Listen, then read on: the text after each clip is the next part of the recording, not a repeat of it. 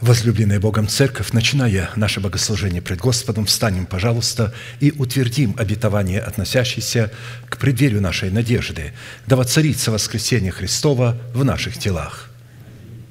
Склоним наши головы в молитве. Дорогой Небесный Отец, во имя Иисуса Христа, мы благодарны имени Твоему Святому за вновь представленную привилегию быть на месте всем, которое очертила десница Твоя – для поклонения святому имени Твоему. И ныне позволь наследию Твоему во имя крови завета подняться на вершины для нас недосягаемые и сокрушить всякое бремя и запинающий нас грех. Да будут прокляты в этом служении, как и прежде, все дела дьявола, болезни, нищета, преждевременная смерть, демоническая зависимость, всевозможные страхи, депрессии, разрушение, косность, невежество – все это да отступит от шатров святого народа Твоего. И ныне встань, Господи, на место покоя Твоего Ты и ковчег могущества Твоего, и да облекутся святые Твои спасением Твоим, и да возрадуются пред лицом Твоим. Дай нам больше от Духа Твоего – Пропитай нас Духом Твоим святым, позволь нам найти светлое лицо Твое. Я представляю это служение в Твои божественные руки, видя его рукою превознесенную. Великий Бог, Отец и Дух Святой. Аминь. Да благословит вас Господь, можете садиться.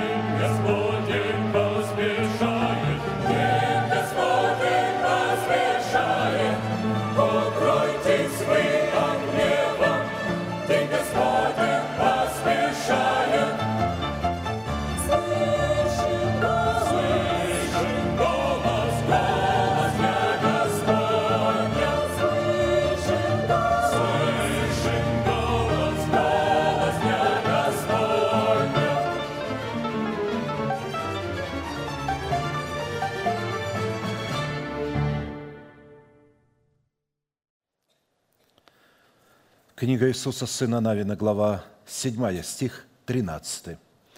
«Встань, освети народ и скажи, осветитесь к утру, ибо так говорит Господь Бог Израилев, заклятая среди тебя, Израиль, посему ты не можешь устоять пред врагами твоими, доколе не отдалишь от себя заклятая». Разумеется, мы знаем, о каком заклятии идет речь. Ахан, сын Зары, взял святыню Господню, заклятое, то, что принадлежало Господу. То есть это была святыня Господня. Разумеется, мы под святыней Господней рассматриваем в первую очередь человека, и только потом то, что человек выделяет из своего заработка. Если сам человек не является собственностью Бога и святыней Господней, то он не может подтвердить а, свою собственность и то, что он искуплен Богом десятиной. Потому что если человек дает десятину, а сам не чист, а десятина не может ничего показать пред Богом только тогда, когда человек сам является десятиной, сам является святыней, только тогда это утверждает его, что он святыня Господня. Когда мы чтим Господа десятинами и приношениями, мы утверждаем, что мы святыня Господня. Это в первую очередь. Люди обращают внимание всегда на то, что они могли бы получить от того, что не будут чтить Бога десятинами – а на самом деле здесь человек выражает свою любовь к Богу, признает над собой его власть. Но, по сути дела, это алканье и жажда подлинной святыни Господней. Если я святыня Господня, во мне будет алканье и жажда утверждать, что я святыня Господня. А уже цель Бога – это совершенно другая. Это роль Бога а, – благословлять меня всякими благословениями и, конечно же, в первую очередь, духовными. Конечно, нашими врагами являются не только наша нераспятая душа, нечестивые, мир и бесы, но и их производные – болезни, немощи, нищета и преждевременная смерть. И право на обладание нами эти враги получают, когда мы посягаем на заклятое, присваивая себе то, что находится в нашей власти, в нашем распоряжении, но принадлежит Богу. Только все заклятое, что под заклятием отдает человек Господу из своей собственности. Человека ли, скотину ли, поле ли своего владения не продается и не выкупается. Все заклятое есть великая святыня Господня. Левитам 27, 28. То есть заклятое, находящееся под проклятием – которого невозможно, нельзя касаться. Учитывая, что мы собственность Бога, мы не имеем права отдавать члены тела своего на что-либо другое, прикасаться. Потому что когда мы отдаем наши члены тела в рабы греха, то мы посягаем на заклятое. И, конечно же, когда мы берем то, что находится в нашем распоряжении, но не находится нашей, не является нашей собственностью, это десятина – когда мы начинаем полагать, да, мы это заработали, это мое, куда хочу, туда направляю, когда хочу, сколько хочу. И это не только ошибка человека, это роковая ошибка, которая приведет его в бездну. Приведет его в бездну. Но вот люди как-то не понимают, они думают, ну не может такого быть. Посмотрите, какие большие церкви, они живут, ну, не чтят Бога десятинами и приношениями, но посмотрите, они жертвуют там, делают. Неважно – Бог не потерпит нарушения своего слова, которое Он поставил превыше всякого своего имени в храме своем. Если в храме Божьем церковь не возвеличено Слово Божие выше всякого имени, и люди начинают интерпретировать, искажать этого, это Слово, они вообще не находятся в порядке Бога. Бог верен своему Слову. Если Он спасет этих людей, значит, Он будет неверен своему Слову.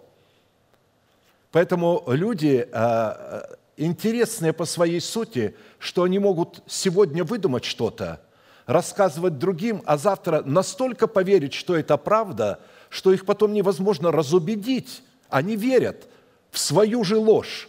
И при том верят настолько, как будто это событие действительно совершалось. Мне не раз приходилось встречаться с беззаконными и нечестивыми людьми, которые выдумывали обо мне – какие-то события, чтобы оправдать себя, что они уходят. События, которых совершенно не было, но они придумали их, поверили в них и рассказывают им другим. И это их успокаивает. Однако, когда наступит время расчета, жатвы, и когда они будут взвешены на весах правосудия, тогда произойдет бедствие, которого уже невозможно будет поправить. А посему одним из основ нашего истинного освящения Господь сказал, осветитесь. Так вот, основа истинного освящения, выраженного в нашей любви к Богу и признанием над собой Его власти, является не так называемые инкаунтеры, а исполнение основополагающей заповеди, состоящей в почтении Бога десятинными приношениями в соответствии устава, установленного Богом в Писании – отдавая Богу десятины приношения, которые хотя и находятся в нашей власти, но нам не принадлежат, мы, с одной стороны, посвящаем в нашем приношении самих себя Богу, а с другой стороны, отделяем себя от заклятого или же освящаемся. Освящение – это не что иное, как отделение себя от заклятого или же неприкосновение к заклятому. Отделяя себя от заклятого, мы обретаем силу противостоять своим амбициям, нечестивым миру и бесам. Если мы этого не сделаем, у нас не будет силы противостоять нашим врагам. Далее, отделяя себя от заклятого, мы обретаем власть на право бросать вызов всевозможным бедам в болезнях и немощах. Не будь мудрецом в глазах твоих, бойся Господа и удаляйся от зла. Это будет здравием для тела твоего и питанием для костей твоих. Чти Господа от имения Твоего и от начатков всех прибытков Твоих, и наполнятся житницы Твои до избытка, и точила Твои будут переливаться новым вином». Притчи 3, 7, 9. Исходя из имеющегося постановления и лишь заповеди, человек, не чтущий Бога от имения своего и от начатков всех прибытков своих, это человек, который является мудрецом в глазах своих – не имеющий в себе страха Господня и навлекающий зло на все сферы своей жизни. А посему, если церковь примет и усвоит этот закон и будет отделять себя от заклятого в предмете десятины приношений, она обретет полномочия противостоять и наступать на всякую вражью силу – ты не можешь, сказал Господь, устоять пред врагами твоими, потому что среди тебя заклятое. Бог добьется своего положения и добьется таких собраний, в которых не будет ни одного человека, кто, был, кто посягал бы на заклятое. И потом на это собрание он изольет силу, и они будут противостоять своим врагам, и будут попирать их, как грязь на улицах. Именно эти люди в свое время облекутся в своего нового человека, и именно в телах этих людей будет низвержена, разрушена держава смерти, и на ее месте будет возникнута держава жизни. А посему мы уже сейчас можем с торжеством восполнять свою алканье и жажду поклонении Богу, в котором мы будем чтить Господа десятинами и приношениями. Встанем, пожалуйста, и будем петь песню «Когда в Твои слова вникаю. При всем этом я всегда с удовольствием напоминаю, что корень всякого зла лежит, когда мы касаемся заклятого. Именно здесь корень всякого зла. На самом деле это сребролюбие, которое люди прикрывают какими-то амбициями. О, это предел Старого Завета, о, этого в Новом Завете нету. Они прекрасно понимают, что это есть, но они закрывают глаза. А корень всякого добра – это власть над серебром. Именно отделяя десятины и приношения, мы демонстрируем власть над серебром и даем Богу основание исполнить свое обетование для нас. Итак, будем служить Господу десятинами и приношениями и петь песню «Когда в Твои слова вникаю». Итак, всякий раз, когда Израиль чтил Господа десятинами и приношениями, то ли в скинии Моисеевой, то ли в храме Соломоновом, он обязан был по предписанию Моисея, которое тот получил от Господа по откровению, возлагать свои руки на свои приношения и исповедать одно чудное исповедание, которому они были верны тысячелетиями. Мы с вами, будучи тем же Израилем – привитые к тому же корню. Питаясь соком той же маслины, сделаем то же самое. Протяните вашу правую руку, символ правовой деятельности на ваше приношение, и молитесь вместе со мной. Небесный Отец, во имя Иисуса Христа я отделил десятину от дома моего и принес в Твой дом, чтобы в доме Твоем была пища. Я не отдаю в нечистоте – я не отдаю в печали, и я не отдаю для мертвого. Я радуюсь, что имею привилегию выражать мою любовь и признавать Твою власть. И ныне, согласно Твоего слова, я молю Тебя прямо сейчас, да откроются Твои небесные окна, и да придет благословение Твое до избытка на Твой искупленный народ. Во имя Иисуса Христа. Аминь. Аминь. Да благословит вас Господь, можете садиться.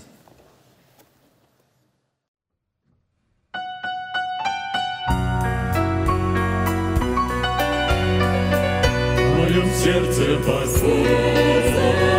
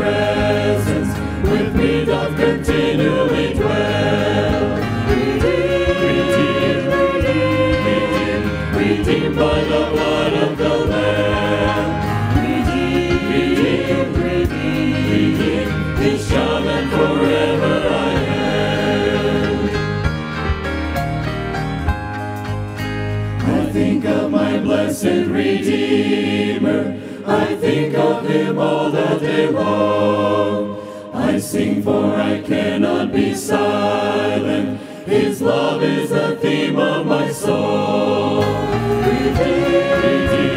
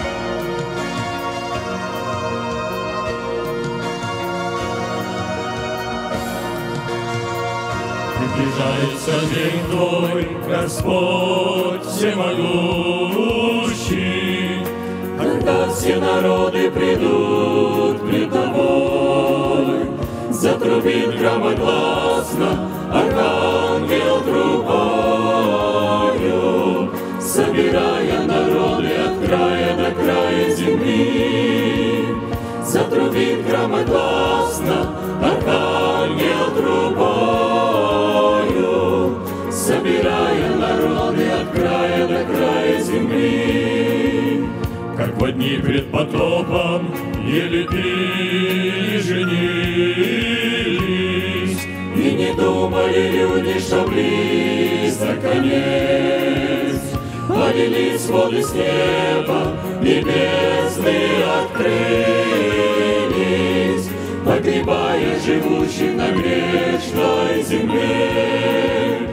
Полились воды с неба, бездны открылись, погребая живущих на грешной земле. И Гоморра, ведомые страстью, Разжигали великий общения огонь, Отвергая законы божественной власти, Получили возмездие ужасный тот день, Отвергая законы божественной власти, Получили возмездие в ужасный тот день.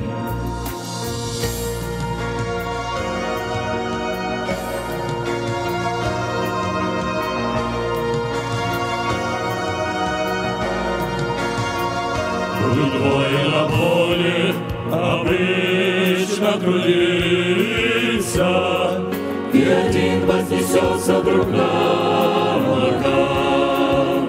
Поздно будет другому уже измениться, На мучение придется остаться тогда.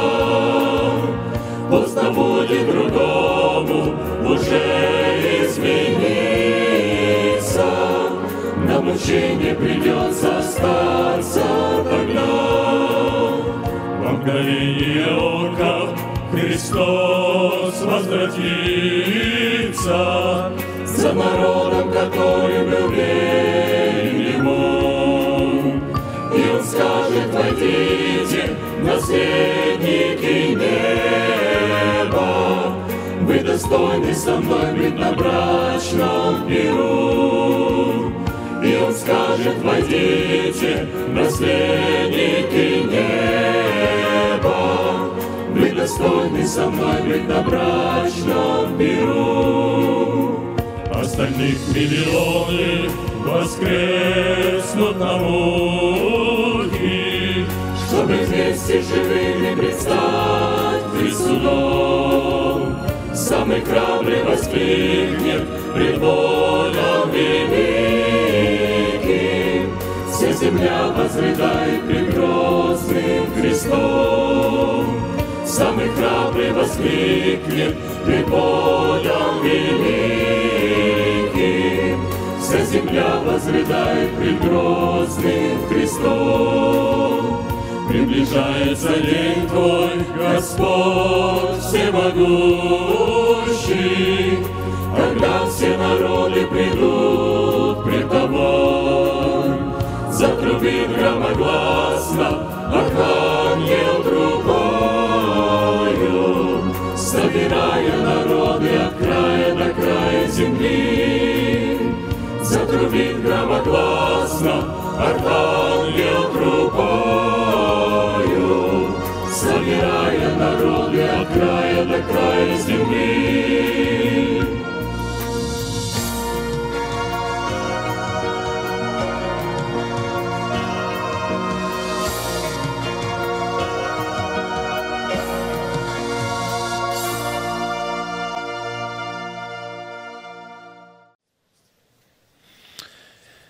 Итак, если у кого из вас есть Библии, можете открыть вместе со мной знакомое для нас место Писания, в котором сокрыта бездна премудрости, богатства и ведения Божие, которые мы будем постигать всю вечность.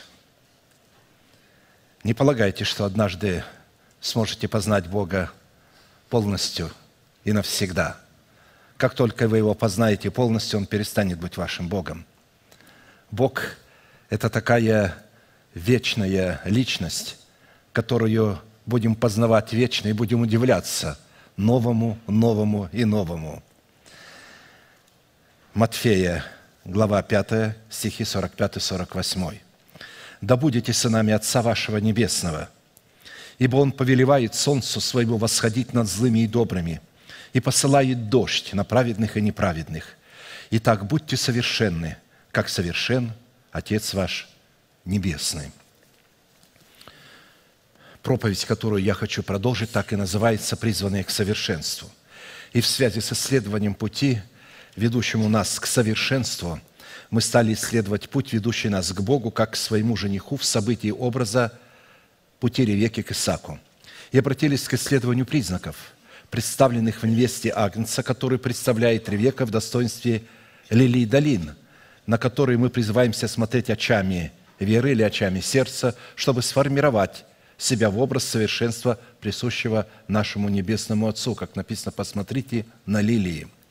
И для этой цели Ревека оставила свой народ, свой дом и свою прежнюю жизнь, чтобы последовать к своему жениху Исааку за Елизером, домоправителем дома Авраамова.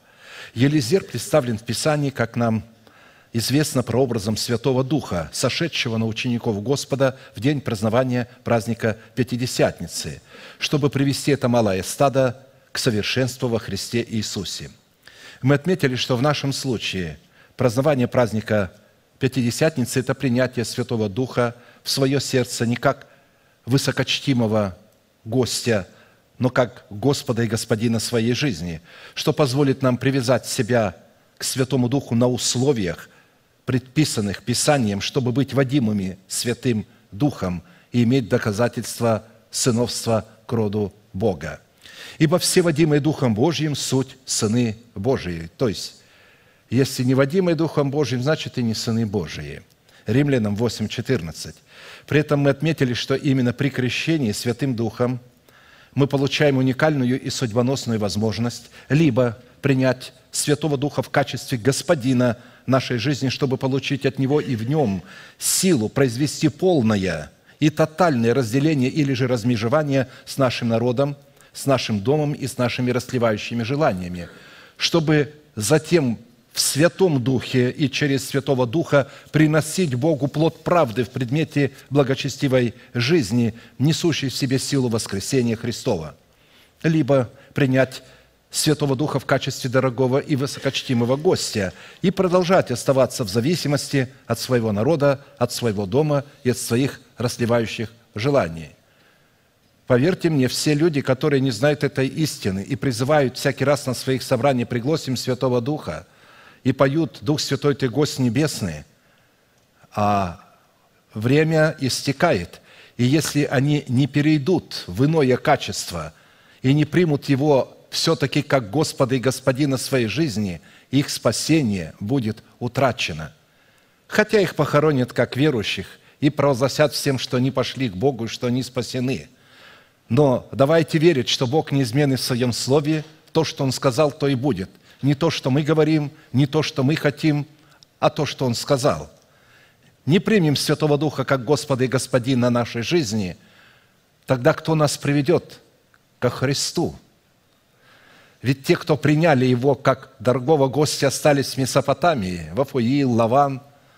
Они не входили, в общем-то, в задание Елизера. В задание Елизера Святого Духа входило прийти в среду спасенных, не в среду мира, а в среду спасенных, и избрать из этой среды невесту Агнца, а всех остальных бросить в печь огненную. Все свои притчи Христос подводил таким итогом. Много званых, а мало избранных.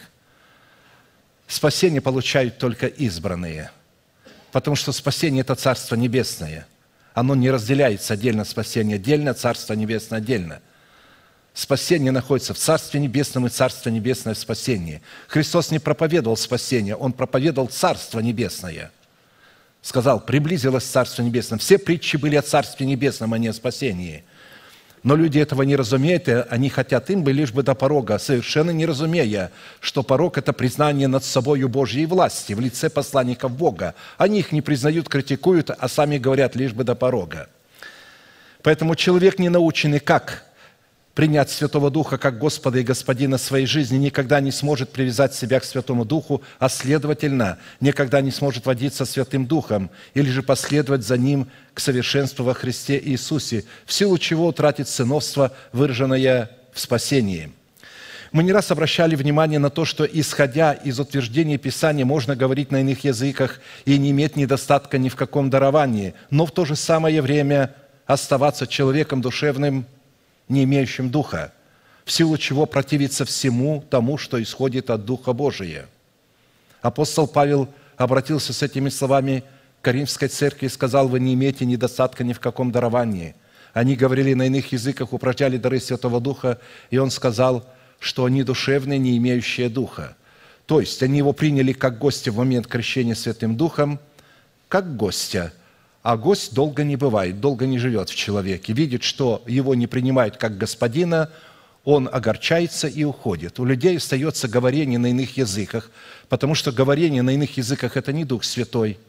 Дух Святой дает способность при крещении нашему Духу говорить на иных языках, чтобы общаться с Богом на этом ангельском наречии, которое не может понимать ни наш разум, ни бесы, ни человеки. А поэтому говорение на иных языках и упражнение даров духовных – это духовное переживание, но оно не призвано делать нас духовными или изменять наш характер, унаследованный от суетной жизни отцов характер Христов. А посему изменить наш характер в характер Христов предназначена истина о кресте Христовом, призванная отделить, наш от нас, отделить нас от нашего народа, от нашего дома и от нашей душевной жизни – в определенном формате мы с вами уже рассмотрели, в чем состоит и чем отличается суть нашего креста от креста Христова, а также на основании каких принципов наш крест может и призван соработать с крестом Христовым. И остановились на исследовании следующего вопроса. По каким признакам нам следует определять в самом себе, что наш крест соработает с крестом Христовым, а не с фальшивкой, не с подделкой – и такими признаками в нашем сердце призваны являться не что иное, как плоды воскресения в плодах дерева жизни, которое 12 раз приносит плоды правды, дающими на каждый месяц плод свой, и которое призвано в нас являться Царством Небесным. мы его принимаем в семени, затем выращиваем в дерево, которое приносит плод. И вот это дерево, плоды этого дерева являются ключом. То есть страдание со Христом, хочу сказать, является ключом к этому дереву, к древу жизни. И представлен этот ключ в 12 жемчужных воротах. То есть истина о кресте представлена в 12 жемчужных воротах, которые выражают наше пребывание со Христом в Его напастях. Жемчужина – это результат страданий моллюски. Когда попадает инородное тело, она вырабатывает перламутр и обволакивает его перламутром. И вот именно этот ключ является входом к древу жизни, способностью взращивать в себе плод Царства Небесного. Луки 22, 28, 30. «Но вы прибыли со мною в напастях моих, и я завещеваю вам, как завещал мне Отец мой царство». Видите, напасти со Христом – это ключ к царству Христа, которое в нашем сердце призвано выражаться в древе жизни. «Да идите и пьете за трапезу и моею в царстве моем, и сядете на престолах судить двенадцать колен Израилевых». Итак, Царство Небесное, выраженное в наследии жизни вечной, представлено в едеме нашего сердца в образе дерева жизни, 12 раз приносящего плоды, дающего на каждый месяц плод свой, и листья дерева для исцеления народов. Те, кто полагает, что речь идет о Царстве Небесном, которое не в человеке и которое не здесь на земле, а то, которое на небесах, они глубоко заблуждаются, потому что на небесах нет необходимости кого-то исцелять. Там не будет болезни, скорби, и там Бог отрет всякую стезу сочей.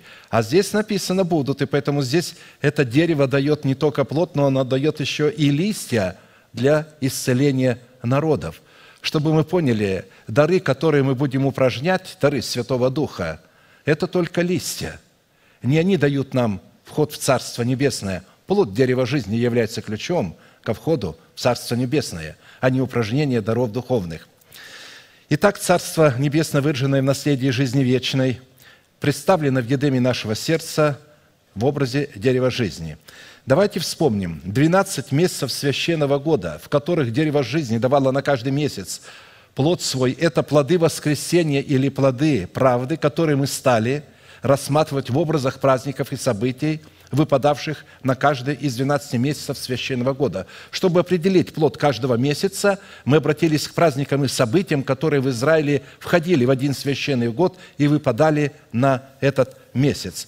В определенном формате мы с вами уже рассмотрели плод нашего духа, представленный в образе плодов дерева жизни – принесенных первые новые три месяца священного года, и остановились на рассматривании плода нашего духа в плоде дерева жизни нового четвертого месяца по имени Тамуз, который мы призваны принести Богу, чтобы отвечать эталону совершенства, присущего нашему Небесному Отцу.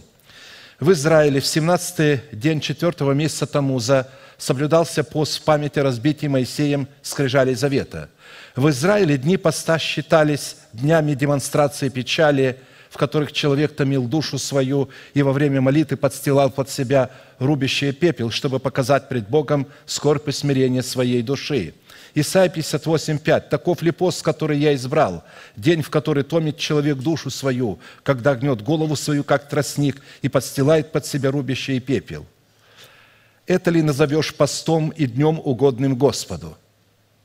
Однако Бог посредством внедрения в действие своей благодати намерен был в корне изменить содержание и атмосферу поста с печали на торжество и радость. Захария 8, 18, 19. «И было ко мне слово Господа Саваоф, а так говорит Господь Саваоф, пост четвертого месяца».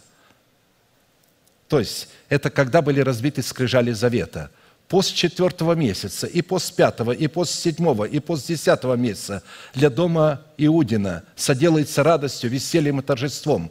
Только любите истину и мир. Захарий 8, 18, 19.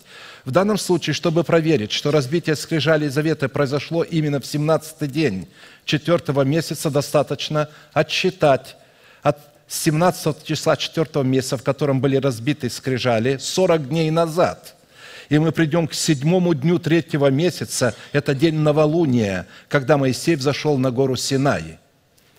В третий день, то есть третий месяц по исходе сынов Израилевых из земли египетской, в самый день новолуния, пришли они в пустыню Синайскую, и двинулись они из Рефидима, и пришли в пустыню Синайскую, и расположились там станом в пустыне. И расположился там Израиль станом против горы. Моисей взошел к Богу на гору, и возвал к нему Господь с горы, говоря, «Так скажи дому Иаковлеву и возвести сынам Израилевым, вы видели, что я сделал египтянам, и как я носил вас как бы на орлиных крыльях и принес вас к себе». Исход 19.1.4. Интересно, что новолуние третьего месяца – это образ рождения нового человека, созданного по Богу в праведности святости истины. Сорок дней, в продолжении которых Бог писал десятословие своего завета с народом израильским – это образ состояния младенчества – выход из которого был ознаменован разбитием скрижалей завета, в которых исполнились дни очищения или исполнялись дни очищения. И только после исполнения дней очищения на сороковой день младенец мужского пола мог быть представленным пред Господом для посвящения Богу. И когда исполнились дни их, речь идет об Иисусе, очищение их по закону Моисееву, принесли его, то есть младенца Иисуса в Иерусалим, чтобы представить пред Господа, как предписано в законе Господнем, чтобы всякий младенец мужеского пола, разверсающий ложесно, был посвящен Господу. Луки 2, 22, 23. В Писании образом очищения является образ оправдания, который человек мог получить только даром по благодати и искуплением во Христе Иисусе. Далее – в четвертом месяце жители горных областей приступали к жатве пшеницы, и начиналось созревание первого винограда, которое совпадало с наступлением летней жары. То есть на практике всякий праздник сопровождался каким-либо видом жатвы, а вернее являлся жатвой какого-либо посева – мы стали рассматривать образ события сорокового дня как дни, в которые исполнилось очищение, которое было ознаменовано разбитием скрижалей завета, в которых представлен был образ истребления учением Христовым, бывшего о нас рукописания или же учения, которое было против нас. И это рукописание, содержащееся в разбитых скрижалях завета, которое было против нас, Сын Божий в образе лица Моисея – взял от наших разрушенных отношений с Богом и пригвоздил ко кресту, отняв тем самым силы у начальстве властей, властно подверг их позору, восторжествовав над ними собою. Колоссянам 2, 11, 15. «В нем, то есть во Христе, вы и обрезаны обрезанием нерукотворным, совлечением греховного тела плоти, обрезанием Христовым, быв погребены с Ним в крещении. В нем вы и совоскресли, веруя в силу Бога, который воскресил его из мертвых. И вас, которые были мертвы во грехах и в необрезании плоти вашей, оживил вместе с ним, простив нам все грехи, истребив учением бывшее нас рукописание, которое было против нас. И он взял его от среды и пригвоздил ко кресту, отняв силы у начальств и властей, властно подверг их позору, восторжествовав над ними собою. Если человек не принесет плод – нового четвертого месяца, выражено в разбитых скрижалях завета, в доказательство того, что он во Христе Иисусе законом Моисея умер для закона Моисея, чтобы жить для Бога и в Боге, то он навсегда утратит свое спасение, которое он получил в формате залога. Галатам 2, 19, 20. «Законом я умер для закона, а чтобы законом умереть для закона, надо вначале родиться от слова истины». Законом я умер для закона, чтобы жить для Бога. Я сораспялся Христу, и уже не я живу, но живет во мне Христос. А что ныне живу во плоти, то живу верою в Сына Божия, возлюбившего меня и предавшего себя за меня». Итак, в разбитых скрижалях завета мы узрели результат, происшедший от противоборства между собой двух славных, великих, могущественных и тектонических законов. Это закон, дающий силу греху, и закон, лишающий силы этого греха – Оба закона сами по себе божественны и вместе представляют как святую, вечную и неизменную по своей сути природу Бога, так и Его святость, Его святые, добрые и неизменные намерения. Однако прежде чем законом, дающим силу греху, умереть для этого же закона, чтобы жить для Бога, разумеется, как я сказал ранее, человеку необходимо родиться от семени слова истины. Как написано, «Восхотев, родил он нас словом истины, чтобы нам быть некоторым начатком Его создания. Иакова 11, 1, 18.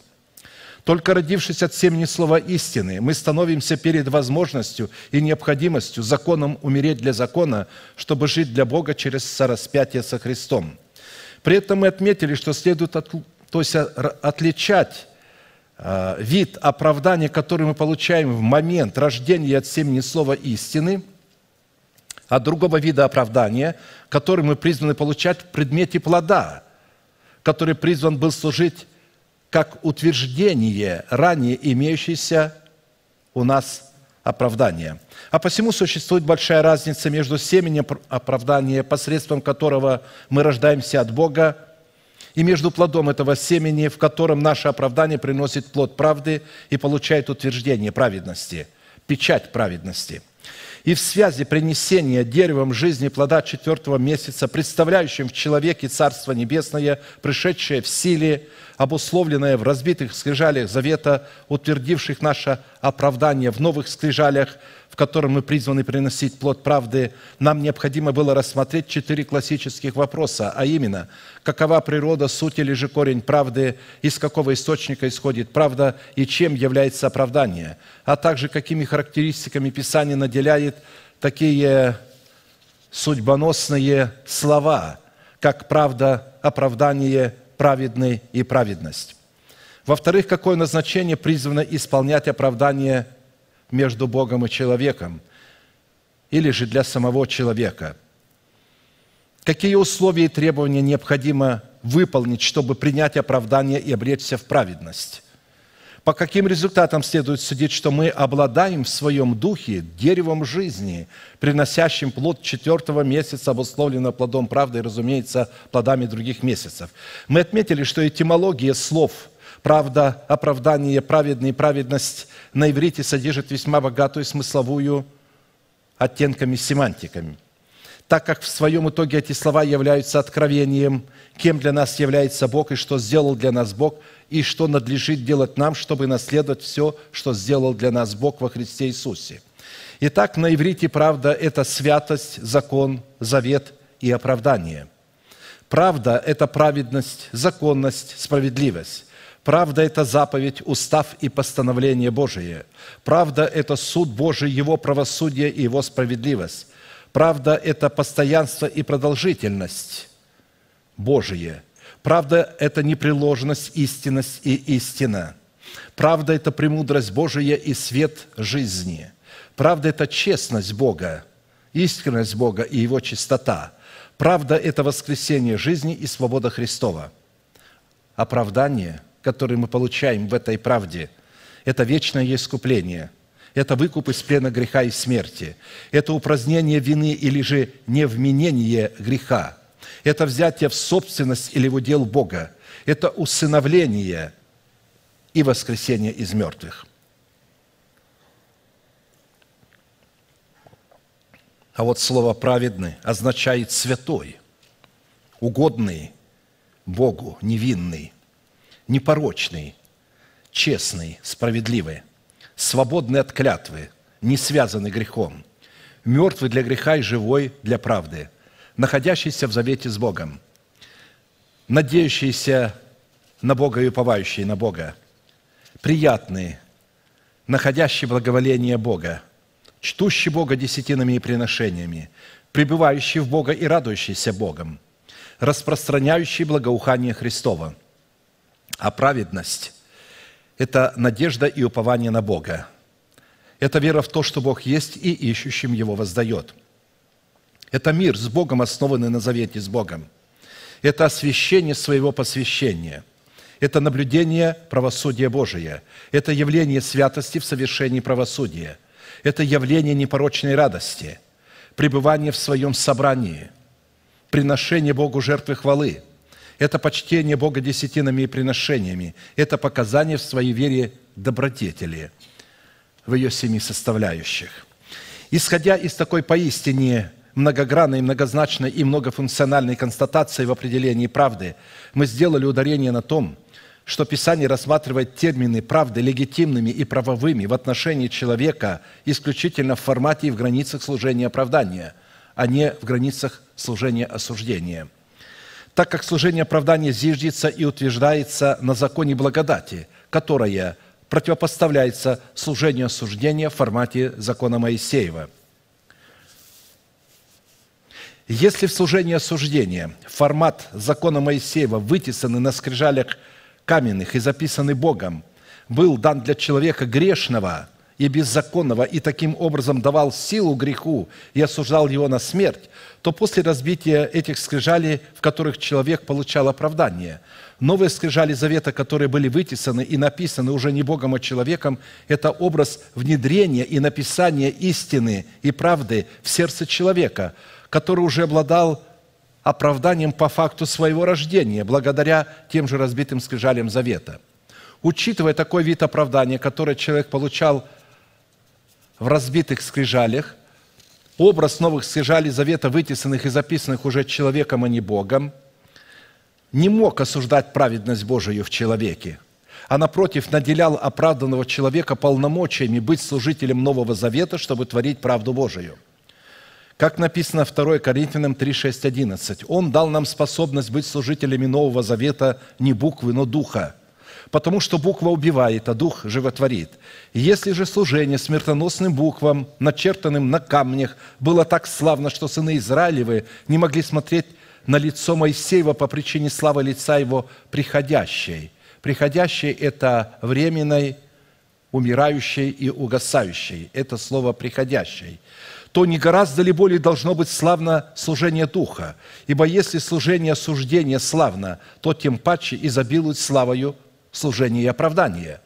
То прославленное даже не оказывается славным с сей стороны по причине преимущественной славы последующего. Ибо если приходящее, увядающее, славно временное, тем более славно пребывающее, то есть вечное – Исходя из имеющейся констатации, правда Бога, явленная в границах благодати, воздвигнутой в разбитых скрижалях завета, стала в новых скрижалях завета, представляющих новое сердце, законом Духа жизни и законом свободы во Христе Иисусе.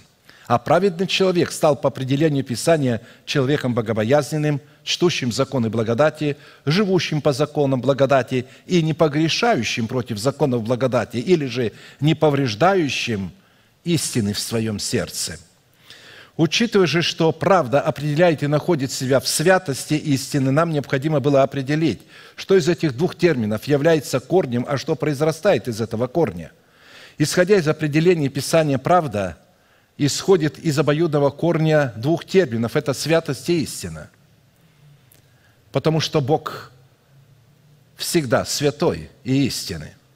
Поэтому сочетание святости и истины воспроизводит себя в правде, точно так же, как Отец воспроизводит себя в Сыне, или же как семя воспроизводит себя в плоде.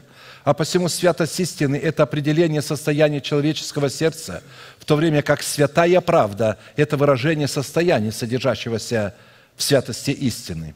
Таким образом, святая правда – это святая истина в действии или результат того, что воспроизводит святая истина – а посему достоверность правды всегда призвана проверяться и подтверждаться источником ее происхождения, то есть корнем святости истины или же святым словом истины, запечатленным, увековеченным в Писании, а также в наших сердцах.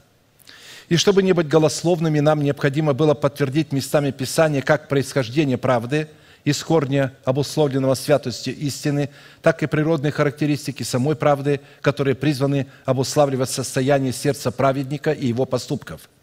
Учитывая, что правда – это в первую очередь суд Божий или правосудие Божие, которое является определением добра и зла или отделением добра от зла, то мы в определенном формате частично уже рассмотрели определенные характеристики правды Божией в сердце человека – и отметили, что суд всякой правды Божией, явленный в разбитых скрижалях Завета вечен, исходит из истины Слова Божия, которое по своей извечной природе является святым источником, святым корнем и святым основанием для суда всякой правды.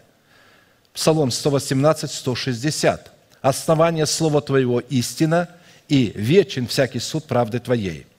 Когда речь заходит о том, что всякое слово Бога, исходящее из уст Бога и обуславливающее вечную суть Бога, является истиной первой инстанции, то следует всегда иметь в виду то, что это всегда и в первую очередь святая истина, которая обуславливает внутреннее состояние недр божества.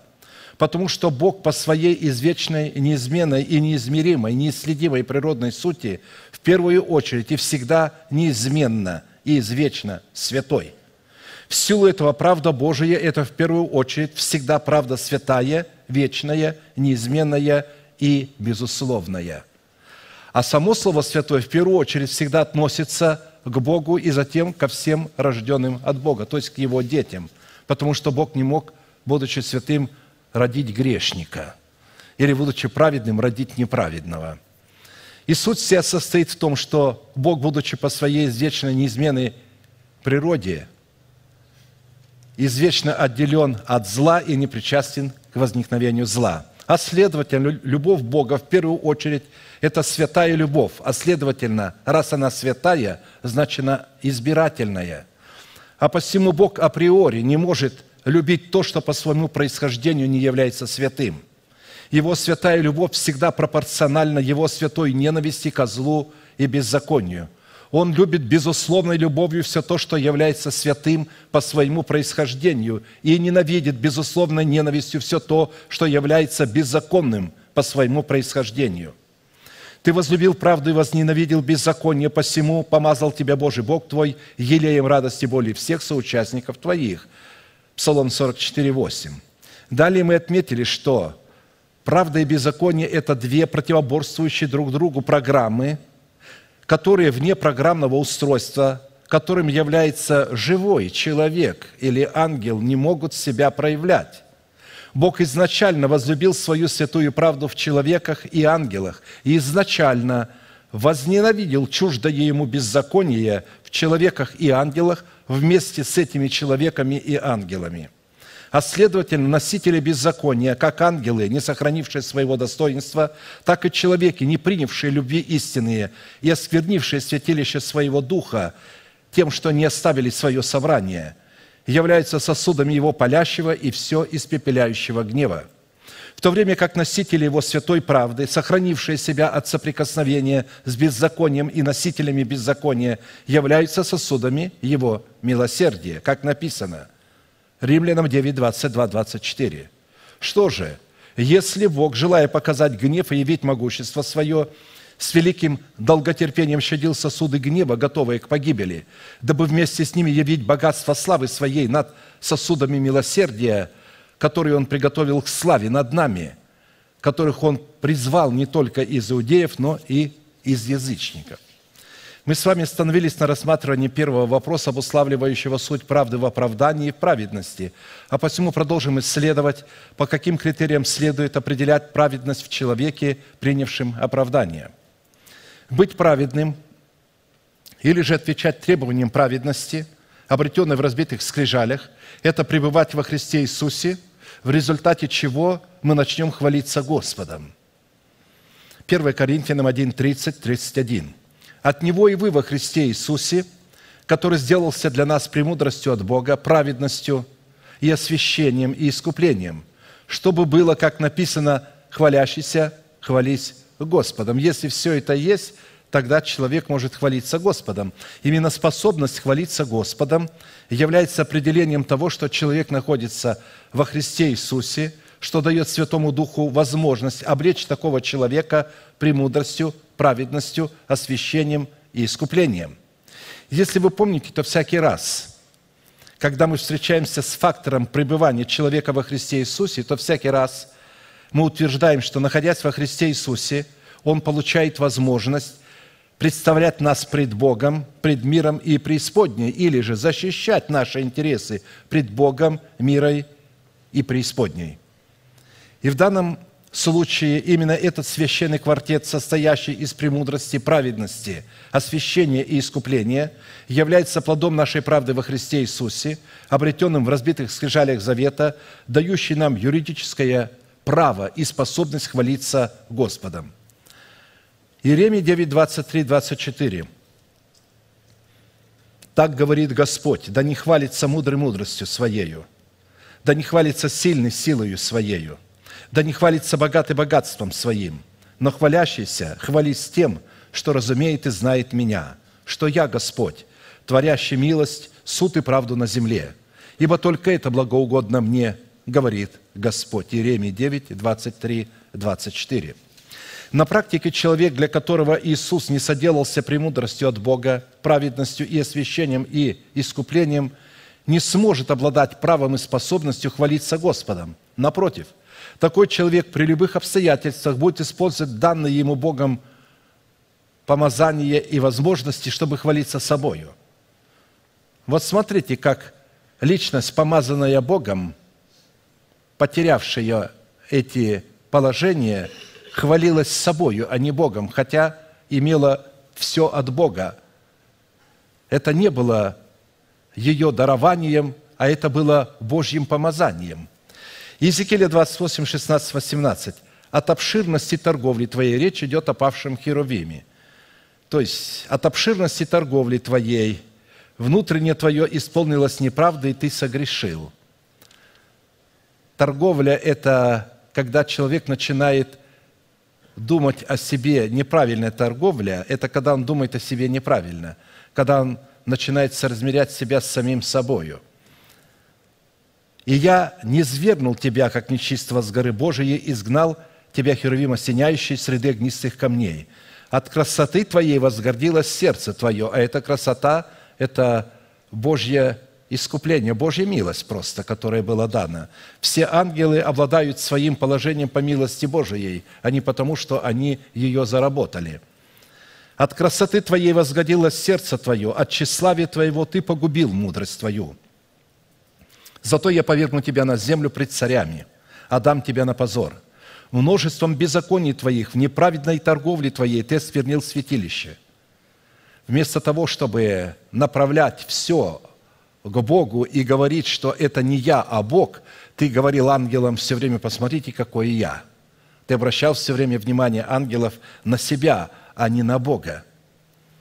Это и было. Ты сквернил святилище твои, и я извлеку из среды тебя огонь, который пождет тебя, и возвращу тебя в пепел на земле пред глазами всех видящих тебя. Иезекииля 28, 16, 18.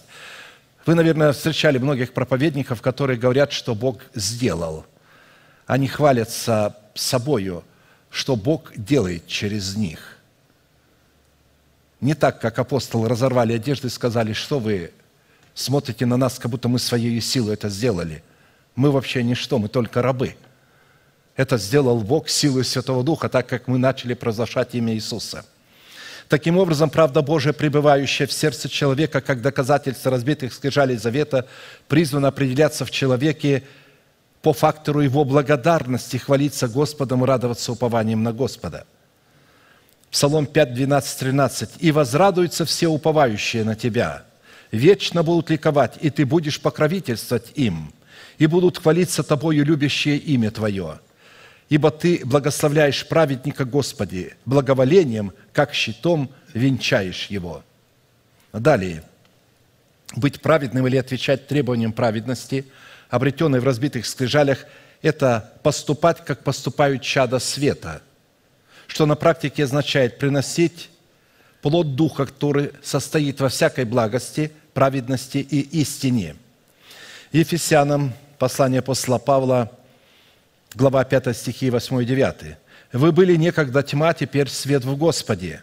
Поступайте как чада света, как дети света, как сыны света, потому что плод Духа состоит во всякой благости, праведности и истине. В данном случае благость является корнем, из которого взращивается праведность и истина, потому что благость – это определение благодати Божией, которая воцаряется в сердце человека посредством творимой им праведности. Дабы как грех царствовал к смерти, так и благодать воцарилась через праведность к жизни вечной Иисусом Христом Господом нашим. Римлянам 5:21.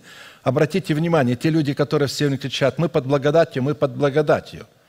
Однако благодать воцаряется через праведность. Если у человека нет праведности, то он не находится под благодатью, потому что благодать не может воцариться над ним. Он все еще находится под законом Моисея. То есть он может находиться под двумя законами, либо под одним, либо под другим. Третьего нет. Он скажет, но я живу не во время Моисея.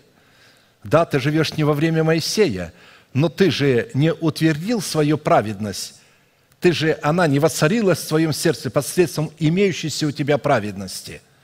Ты подумал, что вот это даром все, а праведность, которую ты получил в семени, это дар. Но праведность, которую ты должен принести как плод, это уже не дар. Это уже ты должен заплатить цену и затратить всю имеющуюся у тебя энергию, все возможности и все силы. Ибо Царство Божие со дней Иоанна Крестителя усилием берется и предпринимающий усилия восхищает его. А посему, как мы с вами говорили, между даром благодати, обусловленным семенем правды, в котором мы получаем оправдание по факту своего рождения от семени слова истины, и между плодом благодати, обусловленным плодом правды, по которому следует определять наличие в человеке праведности, существует большая разница. И если человек в силу любых обстоятельств не принесет плода правды в назначенное для него Богом время – то его оправдание, которое он получил по дару благодати, будет утрачено, в силу чего имя такого человека навсегда будет изглажено из книги жизни. Далее из имеющегося изречения следует, что повеление поступать, как поступают чада света, говорит о том, что это выбор человека, в котором он может либо принять условие поступать, как поступают чада света, либо отвергнуть это условие и поступать так, как поступают сыны века сего – Далее из имеющегося изречения следует, что свет, приходящий в наше сердце от Святого Духа или же из откровений Урима, в границах имеющегося в нашем сердце Тумима, то есть истины, будет состоять во всякой благости, праведности и истине, что означает, что плодом всякой благости в нашем сердце будет являться плод всякой правды и всякой истины. Эта священная триада обуславливается силою и достоинством света – которое призвано обуславливать плод нашего духа и являться в нашем духе определением божественной святости, которое будет определять в нашем сердце праведность, отделять в нашем сердце праведность от беззакония и будет относить нас к категории чад света или сынов дня. Если вы помните, то фраза «Вы были некогда тьма, а теперь свет в Господе». Некоторые думают, вы были некогда тьма, когда вы были в мире – а это не вопрос, когда вы были в мире, это когда вы были младенцами. Вы были некогда тьма, а теперь свет в Господе. Поэтому это указывает на то состояние, что чада Божии не всегда могут являться сынами света, а только после того, когда выйдут из зависимости своей души. А до этого времени свет, который в них будет определяться как тьма – Матфея 6, 22, 23. «Светильник для тела есть око. Итак, если око твое будет чисто, то все тело твое будет светло. Если же око твое будет худо, то все тело твое будет темно. Итак, свет, который в тебе, есть тьма, то какова же тьма? То есть мы знаем, что когда Бог сотворил небо и землю, первое, что Он сотворил, Он сказал, да будет свет.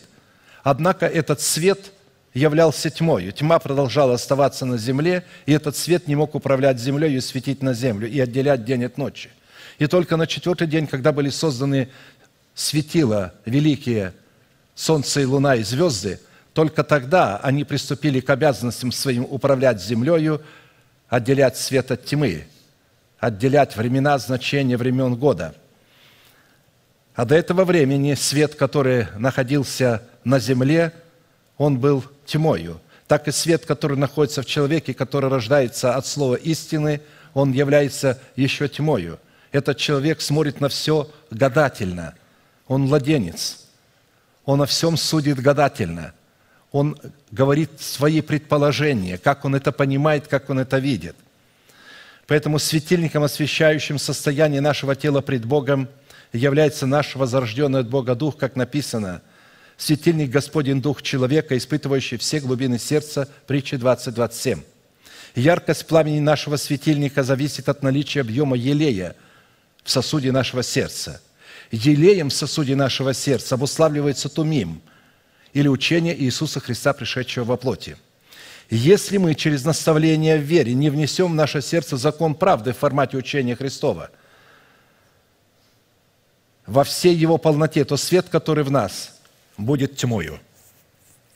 Точно так же, как я сказал, свет, сотворенный Богом в первый день творения, являлся тьмою для всей земли и не способен был светить на землю управлять землею. Когда мы встречаемся с повелением быть светом, то это повеление относится только к той категории святых людей, которые через наставление в вере очистили свою совесть от мертвых дел посредством Урима, то есть посредством откровения Святого Духа, осветившего, пребывающего в их сердцах Тумим, которые не позволили Богу внести в свое сердце. Вот как пишет об этом апостол Павел в первое послание к фессалоникийцам, глава 5, стихи 4 и 10. «Но вы, братья, не во тьме, чтобы день застал вас как тать. Все вы сыны света и сыны дня. Мы не сыны ночи, не тьмы. Итак, не будем спать, как прочие, и не будем бодрствовать, но будем бодрствовать и трезвиться.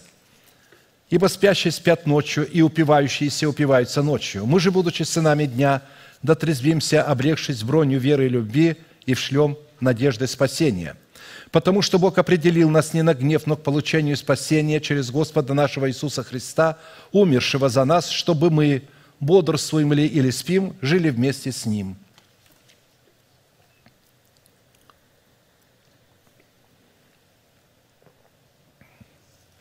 Таким образом, правда Божия, пребывающая в сердце человека, как доказательство разбитых скрижалей завета, призвана определяться в человеке по взращенному от нетленного семени слова истины быть светом или же быть сынами света.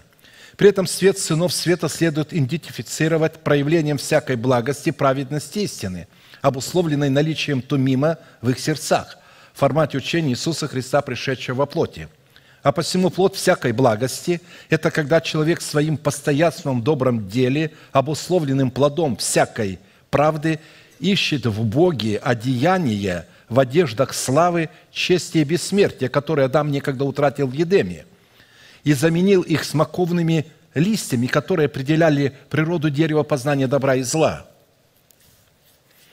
Если бы а, это было какое-то другое дерево, то а, Адам бы облегся а, в какие-то листья яблочного дерева. А так как он вкусил от древа познания добра и зла, понимая, что это теперь будет его покрывалом, то он в листья смоковницы одел себя. Из этого следует, что в этом откровении сказано, что дерево, откуда, то есть Адам вкусил, это была смоковница, листьями которой он и облегся – и чтобы воскресить в нашем сознании представление о плоде всякой праведности, всякой истины, в которой мы призваны обреться, необходимо вспомнить их прямое назначение. Плод всякой праведности выражает себя в плоде всякого правосудия, обуславливающее всякое возмездие, которое призвано выражаться в жатве, как за добро, так и за зло. И сказал мне Откровение 21, 10, 12, «Не запечатывай слов пророчества сего, книги сей, ибо время близко. Неправедный пусть еще делает неправду». То есть, видите, Бог заключает неправедного, чтобы он делал неправду, чтобы он не смог покаяться. Да не увидят глазами, не услышат ушами и не, уразумеют сердцем, дабы я не исцелил их. То есть, если они уразумеют сердцем, увидят и услышат, я вынужден буду их исцелить. Но Бог их заключает в непослушание, потому что нет возможности больше их обновлять покаянием, потому что они снова ругаются Сыну Божьему и вновь распинают его в себе. И поэтому здесь написано, неправедный пусть еще делает неправду, нечистый пусть еще свернится, а праведный дотворит правду еще, и святый да освящается еще. Все гряду скоро, и возмездие мое со мною». Откровение 21, 10, 12. От неименуемого возмездия справедливого суда Божьего невозможно избежать или уклониться. Он настигает человека как созревшая жатва или как родовые муки, которые внезапно хватывают женщину во время рождения ребенка.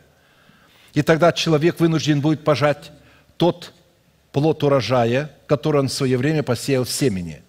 И, разумеется, когда речь идет о возмездии, выраженного в жатве, посеянного нами, то жатва одних людей может кардинальным образом отличаться от жатвы других людей. Все будет зависеть от того, какое семя мы позволили в свое время посеять на поле своего духа, доброе или злое. Доброе семя – это семя слова истины, исходящее из уст Божьих, передаваемое людям посланниками Бога. Злое семя – это семя лжи, выдаваемое за истину, которое исходит из уст дракона, лжепророка и антихриста и передаются людям посланниками князя тьмы, велеречаво называющих себя сынами света, но остающихся сынами тьмы – Один и тот же человек открывает и читает Писание, одно и то же Писание. Одно будет называться ложью, а другое будет называться истиной. Все зависит от того, кто это читает. Самозванец пытается проповедовать Слово Божие. Ведь дьявол тоже говорил, это человеки сыны Божии, они возвещают нам путь спасения. Но апостол Павел запретил. Зачем он запретил? Ведь они правильно говорили, по нашему пониманию. Они говорили правду. Сии человеки, рабы Бога Всевышнего, они возвещают нам путь спасения. Он запретил им, потому что возвещать правду Божию может только праведник, только человек, посланный Богом, назначенный Богом. Не всякий может толковать Писание, а только те, кому это дано Богом. Неужели думаешь ты человек, что избежишь суда Божия, осуждая делающих такие дела и сам делая тоже? Или пренебрегаешь богатство благости, кротости и долготерпения Божие, не разумея, что благость Божия ведет тебя к покаянию? Но по упорству твоему, нераскаянному сердцу, здесь же не к миру идет речь, а вот к людям в церкви, ты сам себе собираешь день на день гнева и откровения праведного суда от Бога, который воздаст каждому по делам его. Тем, которые постоянством в добром деле ищут славы, чести и бессмертия, жизнь вечную, а тем, которые упорствуют и не покоряются истине, но предаются неправде, ярости, гнев. Римлянам 2, 3, 8. А вот плод всякой истины выражает себя во всяком уповании на Бога, которое обуславливается в точных словах истины, которые не повреждают обетований Божьих, содержащихся во всяком слове Божественного Писания. Псалом 22, 19, 21. «Чтобы упование твое было на Господа, я учу тебя и сегодня, и ты помни, не писал ли я тебе трижды в советах и наставлениях, чтобы научить тебя точным словам истины, дабы ты мог передавать слова истины посылающим тебя». Посмотрите, мы должны передавать слова истины, когда будем научены посылающим нас. Бог нас послал – и Он хочет, чтобы когда мы провозглашали Его волю, то мы провозглашали истину точно ее, по предписаниям воли Божией, а не так, как мы ее поняли, а так, как Дух Святой нам открыл через Писание. Учитывая, что наше время подошло к другой, к другому формату служения, где мы будем а, принимать в себя кровь Господа и есть от тела Его – мы сейчас склоним наши колени, кому это возможно, или же головы наши, будем молиться, и все желающие бросить вызов всякой зависимости от греха, от страха и от болезни. Мы ждем вас здесь у алтаря, потому что здесь можно сейчас приготовить себя к великому таинству. Здесь можно простить тех, кто обидел вас, чтобы прикоснуться к этому таинству. Здесь можно покаяться – в своих грехах. Здесь можно просто провозгласить, открыть свое сердце и принять правду Божию, принять Святого Духа как Господа и Господина своей жизни. Будем молиться, и да благословит нас Господь в данном жертвоприношении –